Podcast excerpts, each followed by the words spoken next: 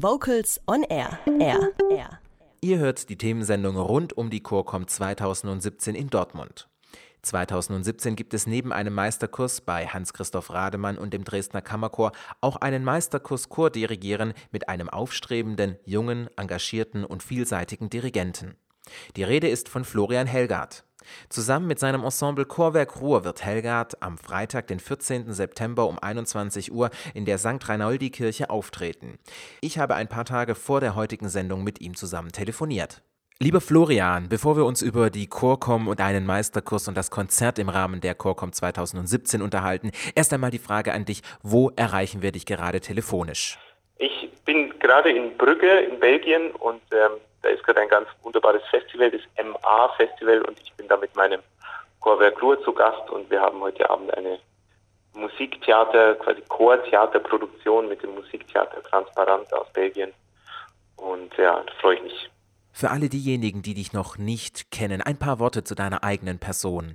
Ich bezeichne mich als Dirigent oder als Chordirigent. Ich habe schon meinen, meinen Fokus natürlich sehr auf, auf Chormusik. Äh, ich habe äh, mein erster Kontakt zu Chormusik war über die Regensburger Domspatzen, wo ich auch äh, neun Jahre in die Schule und im Chor ganz viele tolle Erlebnisse gemacht äh, bekommen habe und dann weiter studiert an der Musikhochschule in München und äh, und dann habe ich so Eingang gefunden, so vor zehn Jahren vielleicht in diese ganze Chorszene oder sagen wir auch in diese professionelle Chorszene und und bin jetzt äh, da unterwegs, habe meine mein eigenes Ensemble, eben Chorwerk Ruhr und ähm, bin aber ständig zu Gast auch bei diversen Rundfunkhören wie dem SWR Vokalensemble oder dem Rias Kammerchor oder im Rahmen der Chorcom 2017 bietest du einen Meisterkurs Chordirigieren an. Was werden die Kursteilnehmerinnen und Kursteilnehmer erwarten können?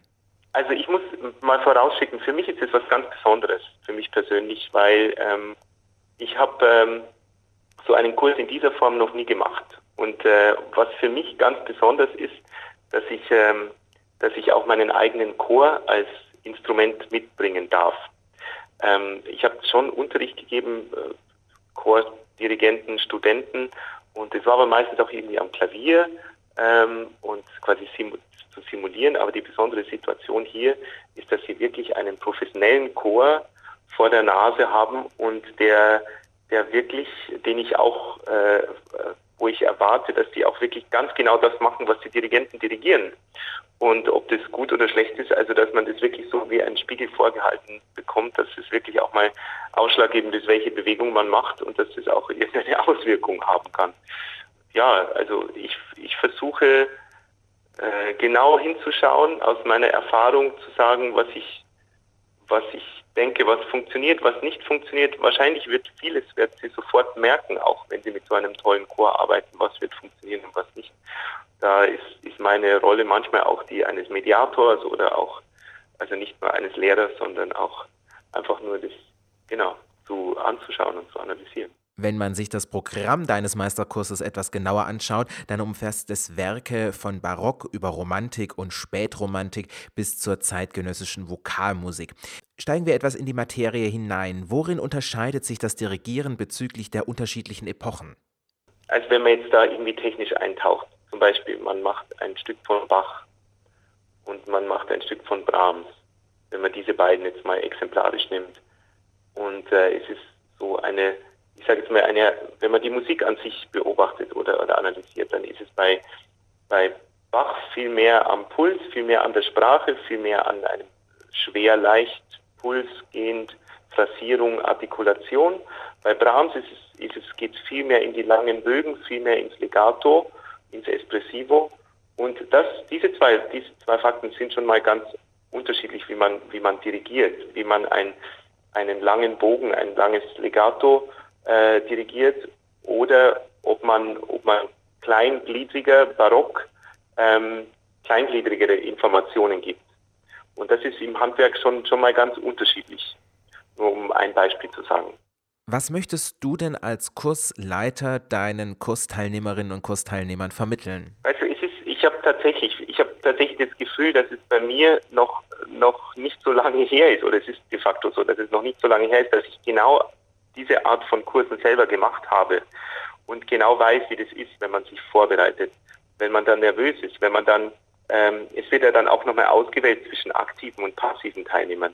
Und wenn man dann, wenn man diesen, diesen kurzen Moment hat, einen Eindruck zu geben und dann überzeugen soll und, und auch diese, diese, diese komische Situation, geht es jetzt um mich, wie ich mich präsentiere oder geht es letztendlich um die Musik? Das ist natürlich auch immer so eine Sache.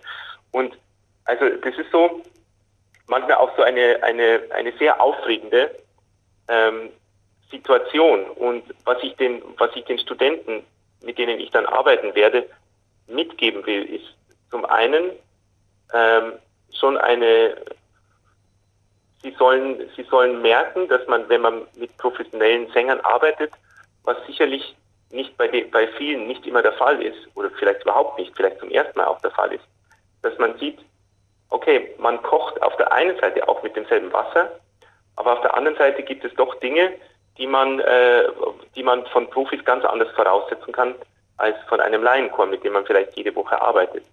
Und, und das nochmal genau zu benennen und genau zu beobachten und genau zu analysieren, das finde ich ist, ist das Wichtigste bei einem so einem Kurs und habe ich damals auch mit als das Wertvollste gesehen. Einfach, für mich war das damals auch, es war in Holland mit dem äh, äh niederländischen Rundfunkchor, das weiß ich noch wie heute, dass ich da zum ersten Mal vor diesem Chor stand und und einfach diesen Wagen dann einmal zu fahren und zu lenken und dann zu sehen, was, was funktioniert eigentlich irgendwie mehr, als ich dachte und wo muss ich dann auch was machen. Und so dieses, diese Dinge auszutarieren und diese Erfahrungen zu geben den, den Kursteilnehmern, das, das will ich gerne machen.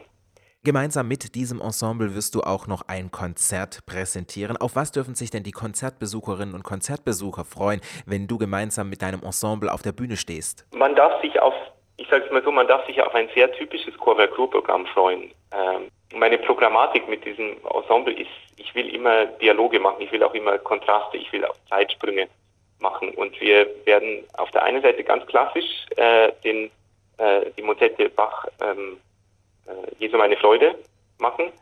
Dann ist von äh, ist im selben Jahr entstanden, 1725, äh, ähm, Scarlatti, das Stabat Mater für zehn Solostimmen und und auch Tutti-Chor. Also es, es, wird sich in dieser Barockecke aufhalten, dass man diese Gegenüberstellung von Bach und Scarlatti, die wirklich im, äh, im selben Jahr dasselbe Stück geschrieben haben, aber natürlich auf, auf gefühlt damals auf einem anderen Planeten gelebt haben, der eine in Rom und der andere in Leipzig und, und aber beide unabhängig voneinander äh, äh Meisterwerke geschrieben haben, die, die gewisse, die gewisse Ähnlichkeiten haben, aber auch die große Unterschiede da könnte man sich jetzt ewig vertiefen. Das ist toll. Der eine ist katholisch, der andere ist reformiert und so äh, und, und unter anderem.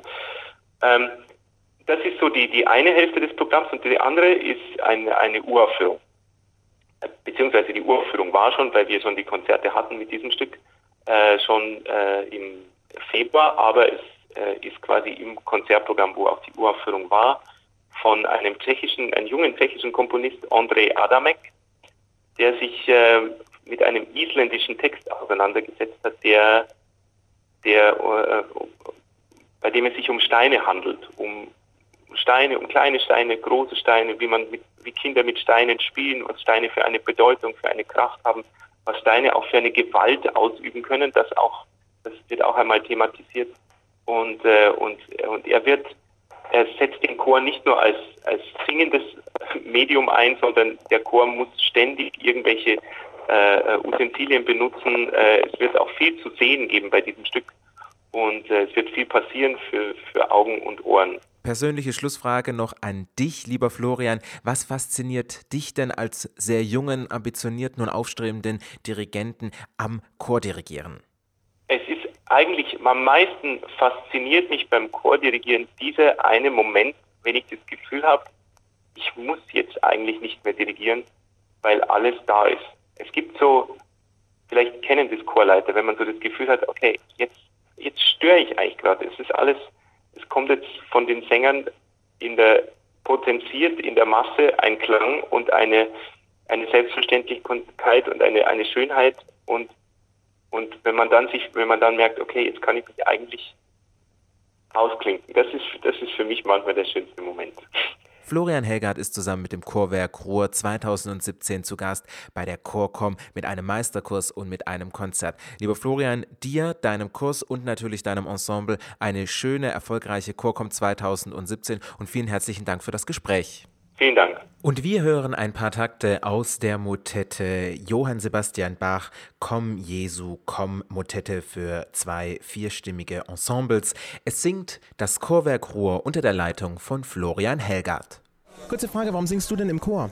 Weil ich Freude habe am Singen, weil ich Freude habe an der Gruppe Menschen, die sind nämlich ganz besonders in diesem Chor und weil man selbst, wenn man total geschafft aus einem Meeting-Tag kommt, am Dienstagabend dann gut gelaunt nach Hause geht. Vocals on Air. So klingt Chormusik.